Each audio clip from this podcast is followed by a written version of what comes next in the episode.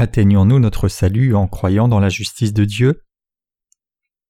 Hébreux 10, versets 1 à 18. En effet, la loi qui possède du nombre des biens à venir, et non l'exacte représentation des choses, ne peut jamais par les mêmes sacrifices qu'on offre perpétuellement chaque année amener les assistants à la perfection, autrement n'aurait-on pas cessé de les offrir parce que ceux qui rendent ce culte étant une fois purifiés n'auraient plus eu aucune conscience de leurs péchés? Mais le souvenir des péchés est renouvelé chaque année par ces sacrifices, car il est impossible que le sang des taureaux et des boucs note les péchés. C'est pourquoi Christ entrant dans le monde dit Tu n'as voulu ni sacrifice ni offrande, mais tu m'as formé un corps. Tu n'as agréé ni holocauste ni sacrifice pour le péché. Alors j'ai dit Voici, je viens. Dans le rouleau du livre, il est question de moi, pour faire au Dieu ta volonté. Après avoir dit d'abord Tu n'as voulu ni agréé sacrifice ou offrande, ni holocauste ni sacrifice pour le péché qu'on offre selon la loi, il dit ensuite Voici je viens pour faire ta volonté. Il abolit ainsi la première chose pour établir la seconde. C'est en vertu de cette volonté que nous sommes sanctifiés par l'offrande du corps de Jésus-Christ une fois pour toutes. Et tandis que tout sacrificateur fait chaque jour le sacrifice et offre souvent les mêmes services qui ne peuvent jamais ôter les péchés, lui, après avoir offert un seul sacrifice pour les péchés, s'est assis pour toujours à la droite de Dieu, attendant désormais que ses ennemis soient devenus son marchepied car par une seule offrande il a amené à la perfection pour toujours ceux qui sont sanctifiés. C'est ce que le Saint-Esprit nous atteste aussi, car après avoir dit Voici l'alliance que je ferai avec eux, après ces jours-là, dit le Seigneur, je mettrai mes lois dans leur cœur et je les écrirai dans leur esprit, et il ajoute Je ne me souviendrai plus de leurs péchés ni de leurs iniquités. Or là où il y a pardon des péchés, il n'y a plus d'offrande pour le péché. Nous venons de lire Hébreux 10, versets 1 à 18 pour la lecture des Écritures d'aujourd'hui. La plupart d'entre nous conviendront que nous n'avons pas toujours la pleine compréhension de la volonté de Dieu telle qu'elle est écrite dans la Bible. Étant donné l'épaisseur et la longueur de l'Écriture, il n'y a aucun moyen pour nous de saisir la volonté de Dieu si nous ne l'abordons pas par l'évangile de l'eau et de l'esprit. Comme le chapitre 10 d'Hébreux est un passage particulièrement difficile, je suis sûr que peu de gens peuvent comprendre la justice de Dieu qui est expliqué dans ce passage en le comparant à la loi. Si nous devions nous attaquer à la lecture d'aujourd'hui sans même comprendre la justice de Dieu, ce serait encore plus difficile à comprendre. Donc c'est un peu intimidant pour moi de vous expliquer pleinement la justice de Dieu en si peu de temps. En tant que tel, permettez-moi d'abord de vous expliquer le motif derrière l'épître aux Hébreux, puis de vous expliquer ce qu'est la justice de Dieu. L'épître aux Hébreux est une lettre de nourriture spirituelle écrite par le serviteur de Dieu au peuple de Dieu dispersé dans le monde. À peu près au moment où l'épître aux Hébreux a été écrite, Israël était gouverné par l'Empire romain comme sa colonie. Vers 70 après Jésus-Christ, l'empereur romain a envoyé le général Titus pour assiéger Jérusalem et la conquérir. Jérusalem était la capitale d'Israël à cette époque, et ses murs étaient construits avec d'immenses rochers. Les rochers utilisés pour ces murs étaient si énormes que certains d'entre eux mesuraient deux mètres de haut et six à dix mètres de long. Pourtant même de tels murs formidables n'étaient pas à la hauteur du général romain Titus, qui a commencé à jeter Israël en ruine, dans l'intention de le détruire complètement. À la suite de la chute d'Israël, nombre de ses habitants ont été vendus comme esclaves à l'étranger, tandis que d'autres ont fui partout où ils le pouvaient pour éviter l'esclavage. Parmi eux se trouvaient de nombreux chrétiens qui connaissaient et croyaient la justice de Jésus. En d'autres termes, L'Église primitive avait de nombreux saints juifs et ils étaient également dispersés partout dans le monde connu. Avec la destruction de Jérusalem, le peuple d'Israël a perdu son État et est parti vivre dans des pays étrangers. N'ayant pas de pays où retourner, ils n'avaient d'autre choix que de vivre dans les pays étrangers et de poursuivre leur vie de foi en tant qu'étrangers. Ainsi il était très important pour le serviteur de Dieu de trouver un moyen de servir ses croyants, juifs, dans la justice de Jésus. Mais à l'époque il n'était pas si facile pour les justes de rencontrer le serviteur de Dieu. Le système de transport à cette époque n'était évidemment pas comme il l'est maintenant, donc le serviteur de Dieu n'avait d'autre choix que de servir les saints en leur écrivant des lettres. Dans l'Ancien Testament, les gentils appelaient le peuple d'Israël hébreu. C'est parce que les Israélites étaient connus comme ceux qui ont traversé le fleuve. À l'époque de l'Église primitive, presque tous les chrétiens juifs croyaient en Jésus-Christ tout en conservant leur culte aux anges. Bien que les anges soient de simples créatures de Dieu, le peuple juif avait toujours tendance à les adorer comme s'ils étaient divins. Même parmi les juifs chrétiens, le culte des anges était encore assez répandu, causant beaucoup de problèmes à leur vie spirituelle de foi. Ainsi l'écrivain d'Hébreu a souligné dans le chapitre 1 à quel point les Israélites avaient tort d'adorer les anges. Hébreu 1 verset 14 dit Ne sont-ils pas tous des esprits au service de Dieu envoyés pour exercer un ministère en faveur de ceux qui doivent hériter du salut? Comme cela, l'écrivain d'Hébreu a clairement expliqué aux saints juifs dispersés dans le monde que Jésus-Christ était beaucoup plus élevé que n'importe quel ange. Il est ensuite passé à expliquer la justice de Jésus dans le chapitre 10 en le comparant à la loi de Dieu, afin que chacun puisse comprendre que la justice de Dieu était la plus grande vérité du salut. Aujourd'hui encore, de nombreux chrétiens pensent à tort qu'observer la loi donnée par Dieu est ce qu'est la vraie vie de foi. Cela nous attriste profondément, car ces chrétiens égarés ne connaissent pas la fonction de la loi. Nous savons que les commandements de Dieu sont absolument exacts, mais ils ne sont pas destinés à être gardés. La loi a plutôt une fonction distincte. Par la loi de Dieu, nous devons réaliser nos péchés et à partir de cette réalisation, entrer dans la justice de Jésus-Christ notre Sauveur par la foi. En d'autres termes, chaque pécheur doit se soumettre à la justice de Dieu. Loin d'essayer d'établir notre propre justice en observant la loi de Dieu, nous devons tous être lavés de nos péchés en croyant dans la justice de Dieu. Si nous échouons au contraire à le faire et essayons plutôt d'observer la loi par nous-mêmes, nous serons tous appelés des fous aux yeux de Dieu. Aujourd'hui, même parmi les chrétiens qui professent croire en Jésus comme leur sauveur, beaucoup trop de gens essayent de respecter la loi de Dieu sans même réaliser sa justice.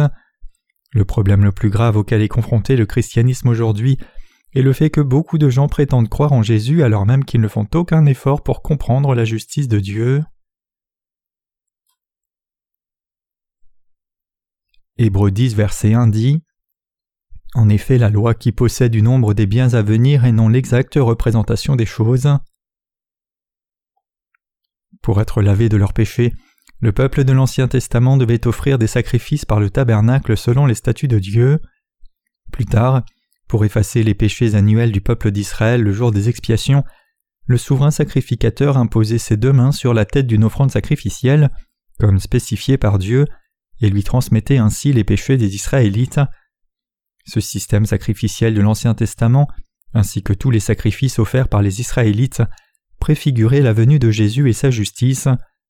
Le système sacrificiel du tabernacle décrit dans l'Ancien Testament était absolument indispensable pour que le peuple d'Israël obtienne la rémission de ses péchés quand il péchait contre Dieu. À l'époque de l'Ancien Testament, lorsque le jour des expiations arrivait, le souverain sacrificateur devait transmettre les péchés annuels du peuple d'Israël à l'offrande sacrificielle spécifié par Dieu, en posant les mains sur sa tête. Chaque fois que le souverain sacrificateur passait ses propres péchés sur la tête d'un animal sacrificiel, il devait imposer les mains sur la tête de la même manière. Au service du tabernacle, le souverain sacrificateur avait le devoir de passer les péchés des Israélites par l'imposition des mains.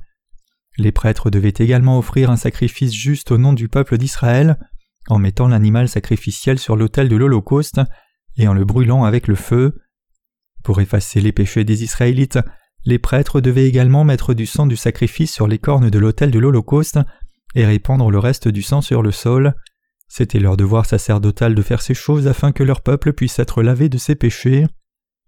Chaque fois qu'un Israélite demandait la rémission de ses péchés, il devait offrir un animal sacrificiel à Dieu, et pour ce faire, le pécheur devait d'abord transmettre ses péchés à son animal sacrificiel, en imposant personnellement ses propres mains sur sa tête, et en confessant ses péchés sur lui. La loi de Dieu et ses commandements ont été donnés dans l'Ancien Testament afin que son peuple réalise ses péchés. Par la loi, Dieu a dit au peuple d'Israël ce qu'il devait faire et ce qu'il ne pouvait pas faire. De la même manière, c'est par la loi que nous pouvons aussi réaliser nos péchés, mais maintenant au lieu d'offrir un animal sacrificiel à Dieu comme les Israélites l'avaient fait, nous devons nous connaître et croire en l'évangile de l'eau et l'esprit qui est la justice de Dieu, afin d'être lavés de tous nos péchés et d'atteindre notre salut. Il y a beaucoup de chrétiens aujourd'hui prétendant mener une vie de foi alors qu'ils ne connaissent pas la justice de Dieu par l'évangile de l'eau et de l'esprit. La rémission des péchés pour la race humaine se trouve dans la justice de Dieu qui a été accomplie par le baptême que Jésus-Christ a reçu de Jean-Baptiste et le sang qu'il a versé à la croix. La vérité indispensable du salut, c'est que Jésus-Christ a lavé tous nos péchés avec le baptême qu'il a reçu de Jean-Baptiste et le sang qu'il a versé à la croix. La foi dans cette vérité est ce qui nous sauve. Malheureusement cependant, il n'y a pas beaucoup de gens qui savent que Jésus a lavé tous leurs péchés avec son baptême et son sang sur la croix. Même parmi nous, il y avait beaucoup de gens qui, en dépit de croire en Jésus comme leur sauveur, avaient vécu avec un cœur pécheur jusqu'à ce qu'ils apprennent et croient l'évangile de l'eau et l'esprit.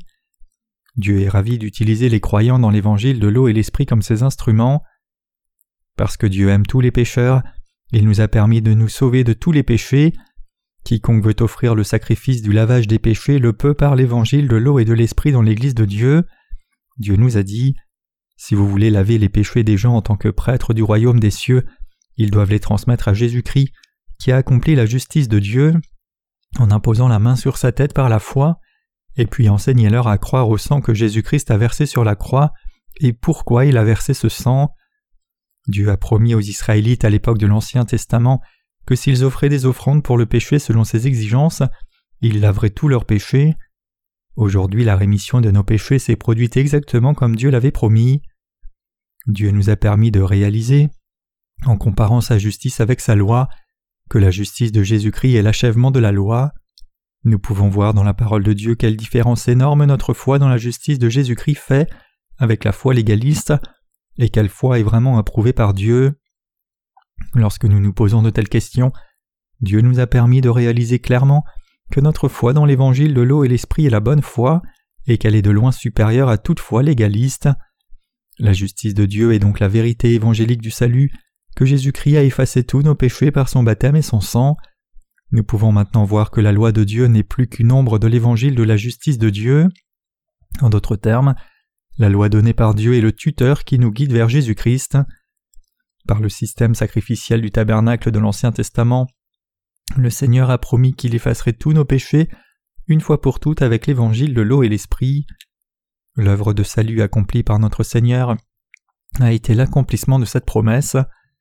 Si vous et moi étions nés à l'époque de l'Ancien Testament, alors nous aurions également commis un péché contre Dieu et envers notre prochain, et nous aurions également dû passer nos péchés à une offrande sacrificielle établie par Dieu en posant nos mains sur sa tête. Dieu avait fixé le jour des expiations pour le peuple d'Israël, afin que lorsque le souverain sacrificateur offrait un sacrifice juste en leur nom, quiconque croyait dans cette vérité puisse recevoir la rémission des péchés. Le jour des expiations, le souverain sacrificateur a dû transmettre les péchés annuels du peuple d'Israël à un animal sacrificiel vivant, puis mettre son sang sur l'autel des holocaustes et l'asperger sur le propitiatoire. Les animaux sacrificiels de l'Ancien Testament, tels que les moutons, les chèvres, les taureaux et les pigeons, étaient tous des ombres du corps de Jésus-Christ dans le Nouveau Testament. Dieu promettait dans l'Ancien Testament que Jésus-Christ viendrait sur cette terre et sauverait la race humaine de tous ses péchés une fois pour toutes par l'évangile de l'eau et de l'esprit. Par conséquent, alors que Dieu nous a donné la loi composée de ses commandements, parce qu'il savait que nous étions incapables de la respecter, il a préparé pour nous la justice de Jésus-Christ. En d'autres termes, Dieu le Père a décidé de nous sauver une fois pour toutes de nos péchés par la justice de Jésus-Christ. C'est pourquoi le Seigneur nous a montré le système sacrificiel du tabernacle avant de nous donner l'évangile de l'eau et de l'esprit comme une ombre du vrai évangile. Comme cela, avec la loi de Dieu, le Seigneur nous a permis de réaliser notre état de pécheur, et en même temps il nous a également donné le système sacrificiel juste, afin que nous puissions être lavés de nos péchés. Le Seigneur nous a donné l'évangile de l'eau et de l'esprit à nous tous. Avec sa parole, Dieu nous a promis qu'il renoncerait à tous nos péchés avec l'évangile de l'eau et de l'esprit. La vérité du salut nous est donnée à tous par la parole de promesse de Dieu. Chaque chrétien doit donc apprendre la justice de Dieu, la réaliser pleinement et y croire. Au temps de l'Ancien Testament, les prêtres devaient offrir chaque jour des sacrifices à Dieu au nom des pécheurs. Dans l'ère actuelle du Nouveau Testament, chacun doit recevoir la rémission des péchés en croyant dans l'évangile de l'eau et de l'esprit. Aujourd'hui comme par le passé, la rémission des péchés doit être reçue par tout le monde, parce que les êtres humains ne peuvent s'empêcher de commettre des péchés tout le temps, car ils sont pleins de défauts. Tout comme le peuple d'Israël a constamment péché contre Dieu, nous aussi nous péchons constamment jour après jour. À l'époque de l'Ancien Testament, chaque fois qu'un Israélite cherchait à recevoir la rémission des péchés, il devait apporter une offrande sacrificielle au tabernacle, lui imposer les mains sur la tête, recueillir son sang, et donner ce sang au prêtre avant de retourner à la maison. Les prêtres offraient alors un sacrifice juste à Dieu au nom du pécheur, leur permettant ainsi de recevoir la rémission des péchés. Cependant, même après avoir reçu la rémission des péchés en offrant un sacrifice comme celui-ci, le peuple d'Israël devait encore retourner au tabernacle et chercher à nouveau les prêtres, car ils ne pouvaient s'empêcher de continuer à pécher. Par conséquent, pour être lavés de leurs péchés, ils devaient continuer à aller vers les prêtres et à offrir ces sacrifices à maintes reprises. Cela était vrai même après avoir reçu la rémission de leurs péchés annuels le jour des expiations. En s'appuyant sur le système sacrificiel, le peuple d'Israël ne pouvait pas dans l'Ancien Testament résoudre le problème de ses péchés de façon permanente, une fois pour toutes. Ainsi, année après année, le souverain sacrificateur a dû offrir des sacrifices en leur nom le jour des expiations, tels que déterminés par Dieu. Une fois par an, le dixième jour du septième mois, le souverain sacrificateur devait entrer dans le lieu très saint et offrir une offrande pour le péché à Dieu au nom de tout le peuple d'Israël. Il devait le faire année après année. En revanche, à l'ère du Nouveau Testament, quiconque croit dans la justice de Dieu peut recevoir la rémission éternelle des péchés une fois pour toutes, car Jésus-Christ lui-même est devenu notre propre propitiation éternelle, en étant baptisé par Jean-Baptiste, en répandant son sang sur la croix et en ressuscitant des morts. Mes chers croyants, même aujourd'hui tant de chrétiens professant croire en Jésus comme leur sauveur ne peuvent toujours pas être libérés de leurs péchés parce qu'ils pratiquent une vie religieuse selon leurs propres pensées, inconscients de l'évangile de l'eau et l'esprit donné par Dieu. Ces chrétiens égarés mènent non seulement leur vie de foi dans l'ignorance totale de la justice de Dieu, mais ils n'ont pas non plus le désir d'en apprendre davantage. Loin de s'appuyer sur la justice de Dieu, ils essayent simplement d'observer la loi de Dieu par eux-mêmes. Compte tenu de cela, il n'est pas surprenant que ces personnes restent incapables de devenir sans péché en croyant dans la justice de Dieu.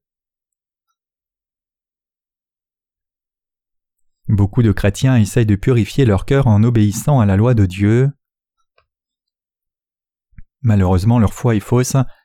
Qui parmi vous pourrait toujours observer chaque loi et chaque parole de Dieu? Personne ne peut obéir à chaque lettre de la parole de Dieu.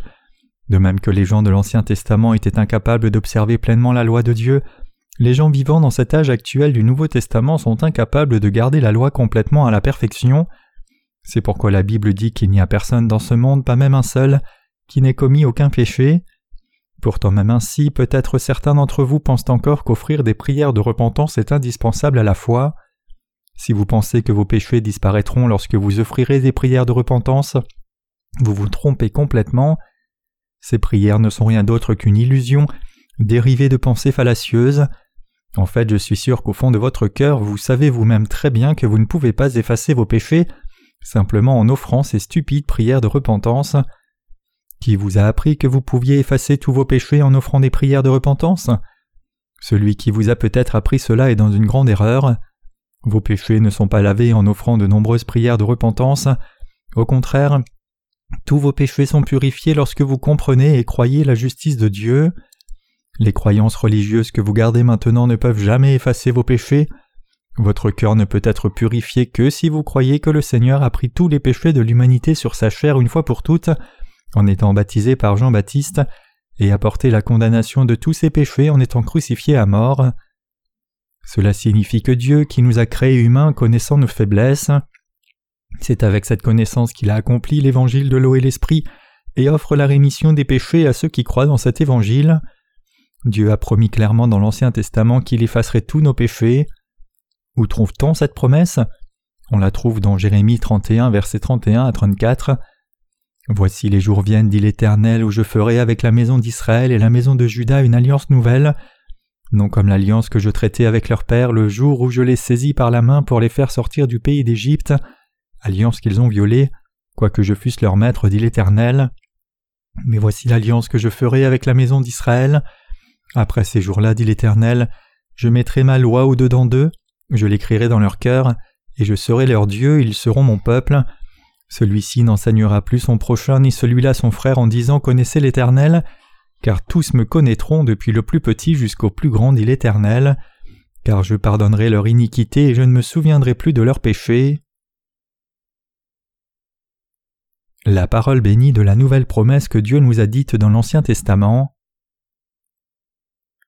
Qu'est-ce que notre Seigneur nous a dit dans Jérémie 31, 31 Il a dit Je ferai une nouvelle alliance avec la maison d'Israël et avec la maison de Juda.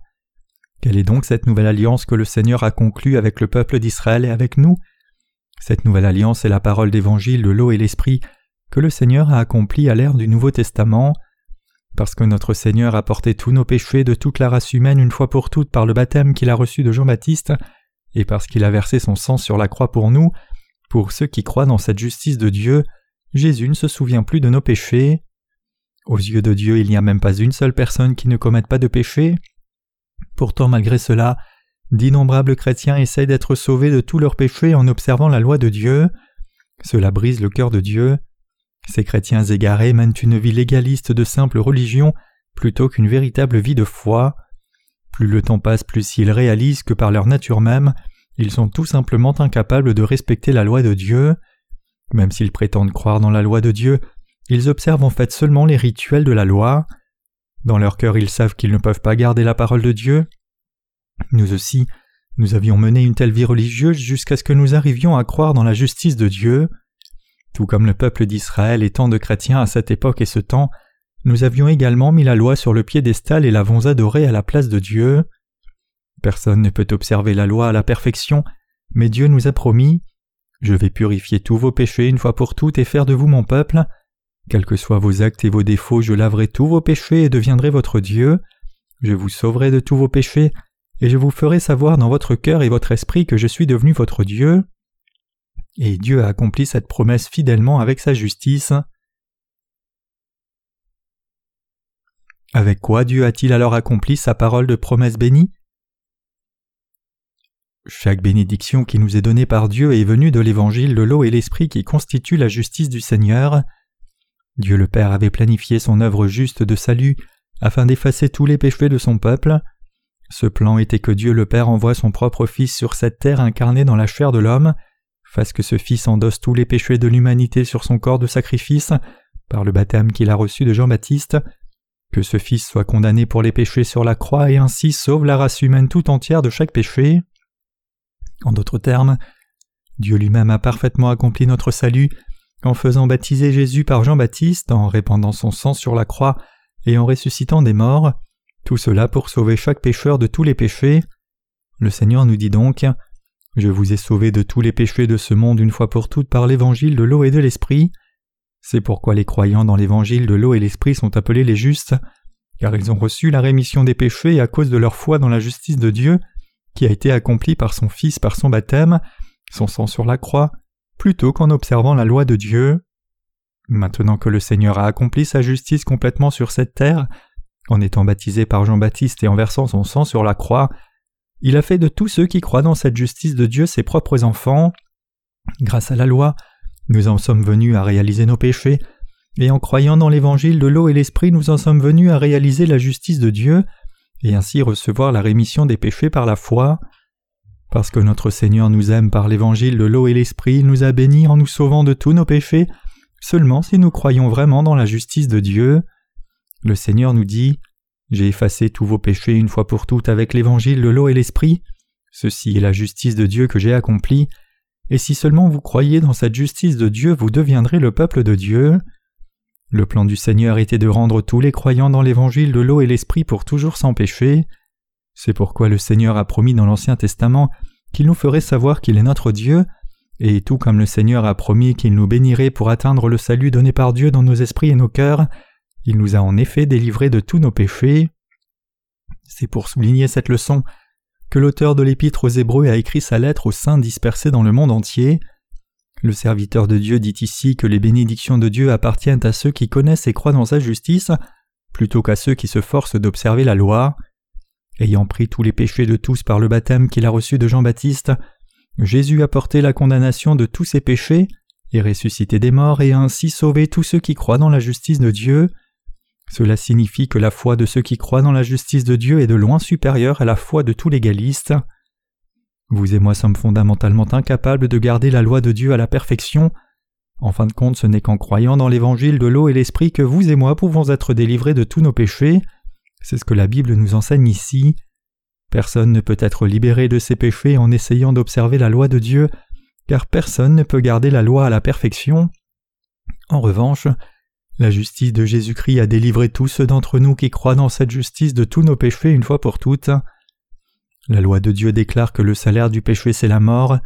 En conséquence, chaque pécheur doit reconnaître qu'il sera condamné pour ses péchés et ainsi venir en présence de Dieu en se confiant dans sa justice.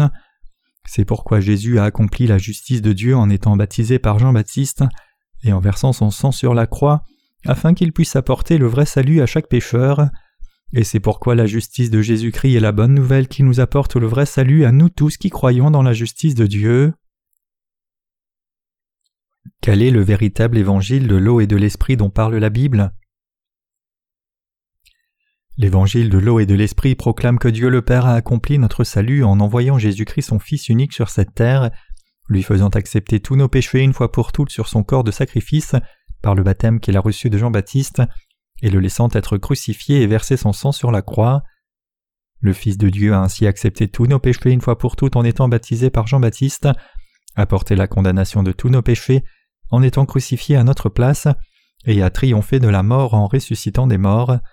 Et maintenant assis à la droite du trône de Dieu le Père, Jésus-Christ reviendra juger tout le monde. Grâce à toutes ces œuvres de salut, quiconque croit dans l'évangile de l'eau et l'esprit a été entièrement sauvé par Dieu. Le Seigneur nous a vraiment sauvés de cette manière grâce à l'évangile de l'eau et l'esprit, et il est devenu notre propre protecteur, et il veut que nous sachions que cet évangile de l'eau et l'esprit est la vérité ultime. Nous devons donc saisir cette vérité tout comme le Seigneur veut que nous la réalisions. C'est pourquoi le serviteur de Dieu qui a écrit l'épître aux Hébreux nous a expliqué la justice de Jésus-Christ en la comparant avec la loi de Dieu, et pourquoi il voulait que nous y croyions et que nous rendions toute la gloire à Dieu. Le Nouveau Testament témoigne de la supériorité de la justice de Jésus-Christ, comme il est écrit ici dans Hébreux 10, verset 5. C'est pourquoi Christ entrant dans le monde a dit Tu n'as voulu ni sacrifice ni offrande, mais tu m'as formé un corps. Cela signifie que Jésus, le Fils de Dieu, a préparé la justice de Dieu pour notre salut. La vraie vérité du salut pour tous les pécheurs, c'est la justice de Jésus-Christ. Le nom de Jésus-Christ désigne ses fonctions. Alors que le nom Jésus signifie le Sauveur, le nom Christ signifie loin.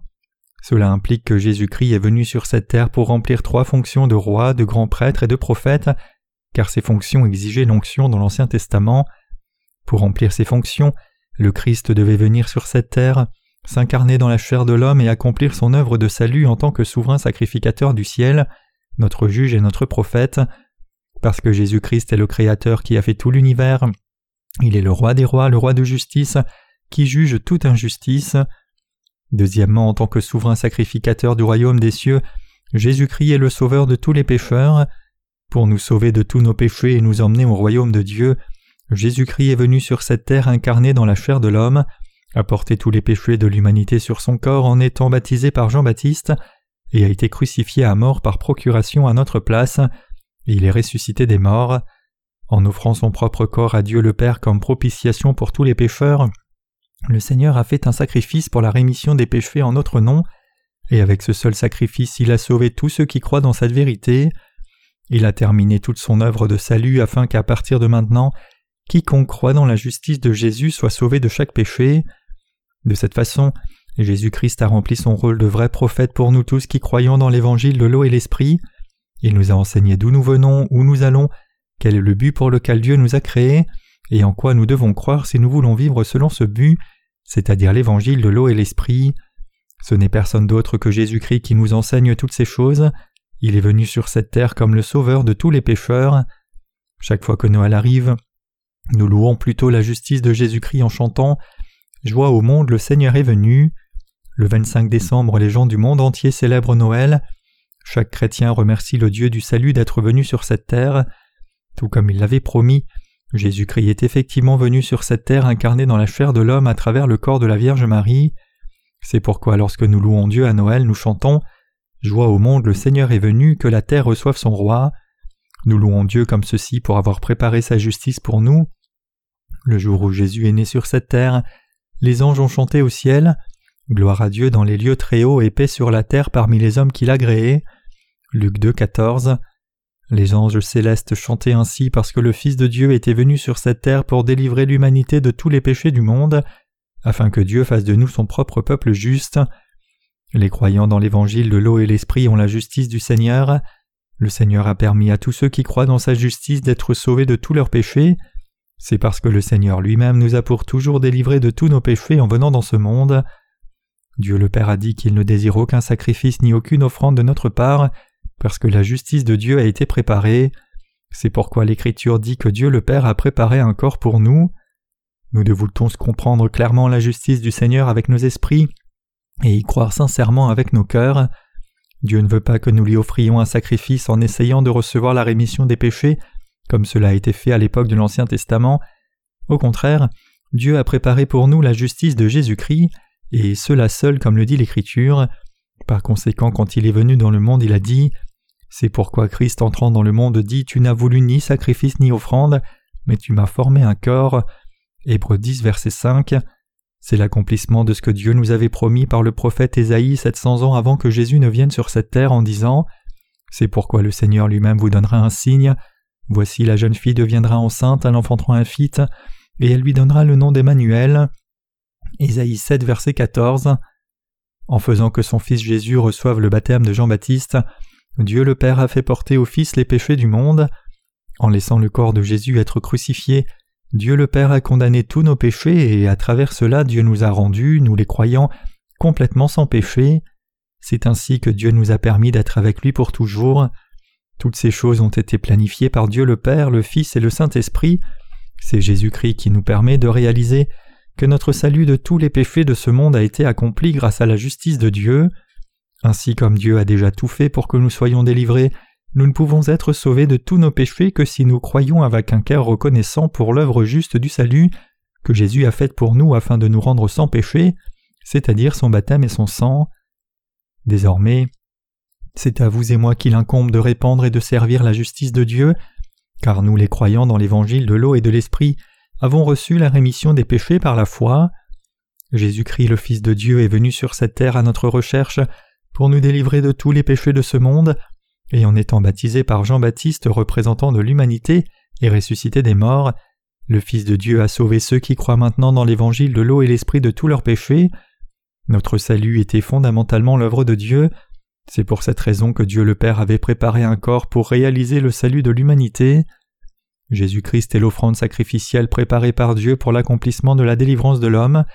C'est pour accomplir cette œuvre juste de Dieu que Jésus-Christ a été baptisé par Jean-Baptiste et crucifié à mort sur cette terre. C'est pourquoi Dieu le Père a dit de son Fils Celui-ci est mon Fils bien-aimé en qui j'ai mis toute mon affection. Matthieu 3, verset 17. Le Seigneur a délivré les croyants dans l'évangile de l'eau et l'esprit de tous leurs péchés. C'est pourquoi Dieu a dit qu'il avait préparé un corps sacrificiel pour notre salut. L'offrande sacrificielle préparée par Dieu le Père pour effacer vos péchés et les miens n'est autre que le corps de Jésus comme il est écrit. Puis il a dit Voici je viens pour faire ta volonté. Il abolit ainsi la première chose pour établir la seconde. C'est en vertu de cette volonté que nous sommes sanctifiés par l'offrande du corps de Jésus-Christ une fois pour toutes. Hébreux 10, versets 9 à 10. Pendant l'âge de l'Ancien Testament, chaque fois que le peuple d'Israël péchait, ils cherchaient à recevoir la rémission de leurs péchés en apportant au tabernacle l'un des animaux sacrificiels comme spécifié par Dieu, en passant leurs péchés à cet animal, en imposant leurs mains sur sa tête, et l'offrant à Dieu comme un holocauste. Cependant, la rémission des péchés ainsi obtenue n'était que temporaire, car lorsqu'ils péchaient de nouveau, ils devaient sacrifier une autre offrande. Selon la loi, personne ne pouvait recevoir la rémission éternelle des péchés, tout comme il est écrit dans le passage des Écritures d'aujourd'hui. En effet, la loi qui possède du nombre des choses, des biens à venir, et non l'exacte représentation, ne peut jamais par les mêmes sacrifices qu'on offre perpétuellement chaque année amener les assistants à la perfection. Hébreux 10 verset 1. Par la loi de Dieu, il nous était impossible de devenir complètement sans péché. C'est pourquoi Dieu a cherché à enlever le premier afin qu'il puisse établir le second, et c'est pourquoi Jésus-Christ est venu sur cette terre tout comme il a dit. Alors j'ai dit Voici je viens, dans le rouleau du livre il est question de moi, pour faire au Dieu ta volonté. Hébreux 10 verset 7. Comme c'est écrit ici, Jésus est venu sur cette terre pour faire la volonté de Dieu le Père, mais quelle est exactement cette volonté? C'est sauver la race humaine de tous ses péchés par la justice de Jésus-Christ, comme le dit Jean 3 verset 16, car Dieu a tant aimé le monde qu'il a donné son Fils unique, afin que quiconque croit en lui ne périsse point mais qu'il ait la vie éternelle. Voilà juste à quel point Dieu aime tout un chacun dans ce monde. Peu importe qui, grand, petit, riche, pauvre, jeune et vieux, Dieu a aimé tellement tous les êtres humains qu'il a porté tous leurs péchés par son baptême et les a effacés. Dieu a dit dans Genèse 1 verset 26 Faisons l'homme à notre image selon notre ressemblance. Ce passage nous montre clairement que lorsque Dieu a fait l'homme, il ne l'a pas fait sans raison, mais avec un but particulier en tête. Même si Dieu savait que les êtres humains tomberaient dans le péché à cause de leur faiblesse, il était déterminé à les sauver de tous leurs péchés et à en faire ses propres enfants. C'était la volonté fondamentale de Dieu. Dieu a créé les êtres humains parce qu'il les aimait et voulait faire d'eux ses propres enfants, les emmener dans son royaume et vivre avec eux pour toujours. C'est dans ce but que Dieu nous a créés comme êtres humains. C'est parce que Dieu le Père nous a créés dans ce but qu'il a envoyé son Fils Jésus-Christ sur cette terre et l'a fait baptiser par Jean-Baptiste, et c'est pour cette raison que Dieu a dit Faisons l'homme à notre image. Il est important pour nous d'accorder une attention particulière à l'utilisation de la première personne du pluriel nous et notre ici. Ces mots ont été utilisés pour nous montrer que l'homme a été créé par l'œuvre du Dieu trinitaire. Pour nous, Jésus-Christ, Dieu le Père et le Saint-Esprit sont le même Dieu trinitaire unique. Lorsque Dieu a dit Faisons l'homme à notre image, il avait déjà planifié notre salut. C'est pourquoi Dieu le Père a envoyé son Fils sur cette terre comme le Sauveur de l'humanité selon sa volonté et son plan. Lorsque Dieu le Père a envoyé son Fils sur cette terre, il a dit au Fils d'accomplir les trois fonctions de Christ. Tout d'abord en tant que roi des rois, Christ devait sauver son peuple de tous les péchés du monde. Deuxièmement, il devait exercer la fonction de notre souverain sacrificateur céleste, et pour y parvenir, Dieu le Père a dit à son Fils d'accepter tous les péchés de ce monde sur son corps de sacrifice et d'être crucifié à mort. C'est pourquoi le Fils de Dieu a été baptisé et a versé son sang sur la croix. De la sorte, comme le Fils de Dieu a payé le salaire de tous les péchés de ce monde à juste titre, il fit un sacrifice éternel à Dieu le Père en notre nom, et sauva ceux d'entre nous qui croyons en lui.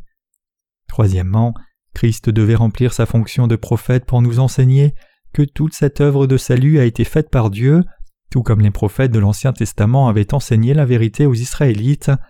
Ce sont ces trois fonctions de roi des rois, de souverain sacrificateur et de prophète que Dieu le Père a dit à son Fils d'accomplir sur cette terre avant de retourner au ciel. Il dit ensuite Voici je viens pour faire ta volonté. Il abolit ainsi la première chose pour établir la seconde. Hébreux 10, verset 9. Cela signifie que la fonction de la loi de Dieu était de signaler nos péchés, mais elle ne pouvait pas complètement éliminer tous nos péchés. Pourtant le salaire de nos péchés doit toujours être payé comme l'Église la joie, et c'est Jésus notre Sauveur qui a pleinement satisfait cette demande en étant baptisé par Jean-Baptiste et en versant son sang sur la croix. C'est ainsi que la rémission de nos péchés a été accomplie. Ceci est le juste salut de Dieu accompli par la vérité de l'évangile de l'eau et de l'esprit. La loi de Dieu elle-même n'est pas défectueuse. Au contraire, la loi de Dieu nous enseigne nos péchés afin que nous puissions les reconnaître. La loi nous donne une série de commandements pour prescrire et proscrire certains comportements, tels que ne pas commettre de meurtre, ne pas commettre d'adultère, ne voler personne, etc. Y a-t-il quelque chose de mal dans ces statuts de Dieu? Non, bien sûr que non. La loi nous ordonne de faire de bonnes choses au lieu de mauvaises choses. Bien que cette loi de Dieu ne soit pas quelque chose que nous les humains soyons capables d'observer parfaitement, Jésus est plus que capable de répondre à toutes ces exigences, car il est Dieu lui-même. Et selon la demande de la loi pour que le salaire du péché soit payé, Christ a porté tous nos péchés sur son corps en étant baptisé puis est mort à la croix, répondant ainsi à cette demande de la loi. Par conséquent, lorsque la Bible dit ici que Dieu enlève la première, la loi, cela ne signifie pas que Dieu abolit sa loi, mais plutôt cela signifie l'accomplissement du juste jugement du péché exigé par la loi. En d'autres termes, en effaçant tous nos péchés par l'évangile de l'eau et l'esprit, le Seigneur a satisfait à toutes les exigences de la loi, et donc nous ne sommes plus confrontés à aucune condamnation du péché. De cette façon, Dieu a parfaitement accompli son œuvre juste de nous sauver de tous nos péchés, comme il est écrit dans Hébreux 10, versets 10 à 14. C'est en vertu de cette volonté que nous sommes sanctifiés par l'offrande du corps de Jésus-Christ une fois pour toutes. Et tandis que tout sacrificateur fait chaque jour le sacrifice et offre souvent les mêmes services qui ne peuvent jamais ôter les péchés, lui, après avoir offert un seul sacrifice pour les péchés, s'est assis pour toujours à la droite de Dieu, attendant désormais que ses ennemis soient devenus son marchepied, car par une seule offrande il a amené à la perfection pour toujours ceux qui sont sanctifiés. Mes chers croyants, qui a créé cet univers C'est Dieu le Père, le Fils et le Saint-Esprit. Pour effacer tous les péchés de l'humanité, Jésus-Christ a offert un sacrifice éternel avec son propre corps, en étant baptisé par Jean-Baptiste et en versant son sang sur la croix. Dieu dit que la foi de ceux qui essayent de recevoir la rémission des péchés en observant sa loi est fondamentalement différente de la foi de ceux qui croient dans l'évangile de l'eau et de l'esprit. Nous avons lavé tous nos péchés et sommes devenus les propres enfants de Dieu en croyant de tout cœur que Jésus est venu sur cette terre par le corps de la Vierge Marie, a accepté tous nos péchés en étant baptisé par Jean-Baptiste, est mort sur la croix et ressuscité des morts, nous sauvant ainsi tous. Et notre foi en tant que croyants sauvés dans l'évangile de l'eau et l'esprit est fondamentalement différente de la foi de ceux qui essayent de laver leurs péchés tous les jours en offrant leur propre prière de repentance, bien qu'ils professent croire en Jésus. Il y a une énorme différence de foi entre ces chrétiens légalistes et les croyants dans l'évangile de l'eau et de l'esprit. Quelle foi donc Dieu approuve-t-il? C'est la foi des croyants dans l'évangile de l'eau et l'esprit. À cause de cette vérité, nous croyons que la justice de Jésus qui est venue par l'évangile de l'eau et l'esprit constitue notre salut. En revanche, de nombreux chrétiens s'appuient de nos jours sur leurs propres œuvres, comme le prédit la loi. Même si d'innombrables personnes professent aujourd'hui croire en Jésus, Beaucoup d'entre elles ne connaissent ni ne croient la justice de Jésus, et pire encore, elles essayent d'effacer leurs péchés en rejetant la justice de Dieu. Il est catégoriquement mauvais pour quiconque d'essayer d'obtenir la purification des péchés simplement en observant la loi de Dieu. Ces personnes cherchent à effacer leurs péchés en offrant continuellement de nombreuses prières de repentance. Ces personnes doivent se rendre compte dès que possible qu'elles ne peuvent pas observer la loi peu importe leurs efforts. Quel que soit l'effort qu'ils y mettent, ils découvriront finalement qu'ils sont trop faibles pour observer la loi de Dieu à la perfection. Même s'ils parviennent à observer la loi pendant un court moment, tôt ou tard il leur sera impossible de toujours respecter la loi. Par conséquent, toutes ces personnes doivent plutôt croire dans la justice de Dieu, se rendant compte que personne ne peut garder sa parole de loi à la perfection. Ils doivent réaliser que la loi donnée par Dieu est là pour qu'ils réalisent et reconnaissent leurs péchés. Pourtant, malgré cela, de nombreux chrétiens essayent toujours désespérément de respecter la loi, car ils pensent qu'ils doivent l'observer à la lettre. C'est pourquoi ils sont incapables de découvrir la justice de Dieu. En soi, essayer d'obéir à la loi de Dieu n'est pas une mauvaise chose, en fait c'est quelque chose de louable. Cependant, en s'appuyant sur ses propres œuvres ainsi, personne ne peut avoir une foi approuvée par Dieu. De tels chrétiens égarés disent à Dieu Seigneur, n'ai-je pas essayé si dur de vivre vertueusement? Vous devriez au moins me faire crédit de ma bonne intention. Ces gens, mes chers croyants, mènent une vie de foi légaliste et donc leur foi est complètement fausse. Quel genre de foi Dieu attend-il de nous? La foi que Dieu attend de nous est la foi dans l'évangile de l'eau et l'esprit qui constitue la justice de Dieu. La foi que Dieu le Père veut que nous ayons est celle qui croit que Dieu le Père a envoyé son Fils dans ce monde afin d'effacer tous nos péchés. Il veut que nous croyions qu'il a fait que son Fils reçoive le baptême de Jean-Baptiste pour accepter tous nos péchés, et il veut que nous croyions qu'en étant ainsi baptisé par Jean-Baptiste, son Fils a accepté tous nos péchés une fois pour toutes. Dieu nous dit Mon Fils a accepté tous les péchés de l'humanité par son baptême, et il a été crucifié à mort à votre place pour payer le salaire de vos péchés, et ressuscité des morts, mon Fils est devenu votre Sauveur. En étant baptisé par Jean-Baptiste et en mourant sur la croix, mon Fils a fait un sacrifice éternel pour vous. À travers sa seule vie dans ce monde, il a effacé tous vos péchés une fois pour toutes, et il a fait de tous ceux qui croient en cela mon propre enfant. Il vous a accordé la miséricorde du salut par l'évangile de l'eau et l'esprit. Je veux que vous vous en rendiez compte et que vous y croyiez. Voilà, mes chers croyants, la foi que Dieu exige de nous. Dieu nous dit de croire dans l'évangile de l'eau et l'esprit avec nos cœurs, de recevoir la rémission des péchés et de revenir à lui. Il nous dit je veux que vous atteigniez votre salut par cette seule foi. Dieu veut que nous devenions sans péché en croyant dans l'évangile de l'eau et l'esprit, et il veut que nous le remercions pour cela parce que nous sommes trop faibles pour observer la loi de Dieu à la perfection. Le Seigneur lui-même a effacé tous nos péchés. Pour nous, avec sa justice, la Bible dit que Dieu a enlevé la loi parce qu'il sait que nous sommes incapables de la respecter. Le salut de l'humanité ne peut donc pas être atteint simplement en s'appuyant sur la première loi, et c'est pourquoi Dieu lui-même a obtenu notre salut des péchés par sa propre justice en établissant la seconde.